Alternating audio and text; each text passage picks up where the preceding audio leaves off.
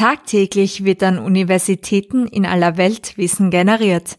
Damit die Öffentlichkeit an den Forschungsergebnissen teilhaben kann, bereiten die Pressestellen die Resultate auf und vermitteln sie über Medien an alle Interessierten. Das nennt man Wissenschaftskommunikation.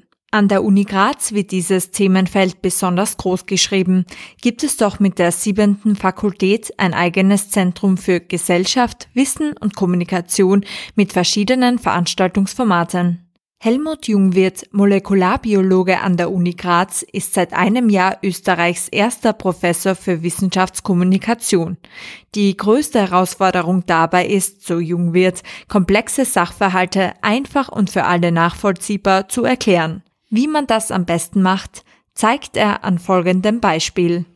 Ob das jetzt äh, Würstelkochen ist oder ein Niedertemperaturgaren von Fleisch, das sind alles molekularbiologische Prozesse. Und wenn ich jetzt es schaffe, diese Prozesse anhand von Kochprozessen zu erklären, dann wird mein Gegenüber das natürlich ganz anders wahrnehmen, weil das auch ein Bezug zum direkten Leben ist. Das ist dann nicht äh, von weit her gegriffen, sondern ich kann mir dann auch vorstellen, ah, deshalb schmeckt mein Schnitzel zäh oder deshalb ist das Würstel aufgesprungen.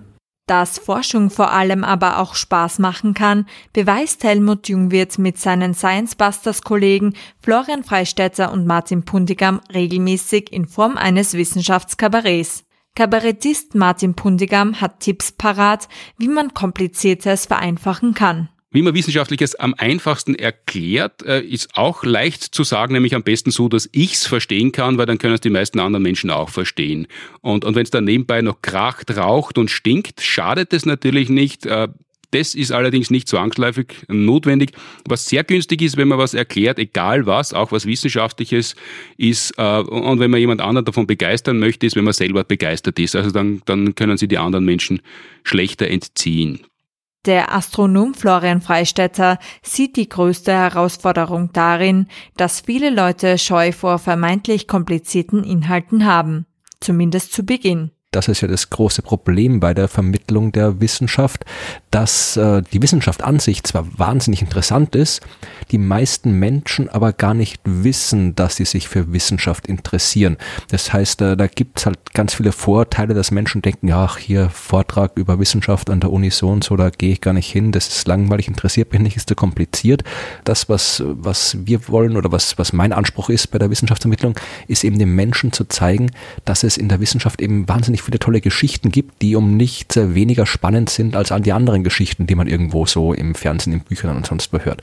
Die Science Busters gastieren heute mit Bierstern ich dich grüße in der Aula der Uni Graz. Ihr neuestes Programm dreht sich um die Fragen, wo sich der Bierstern befindet, ob Kometen auch Koma saufen und wie man Photonen betrunken macht. Für den R-Campus der Grazer Universitäten Lisa Jeuschniger.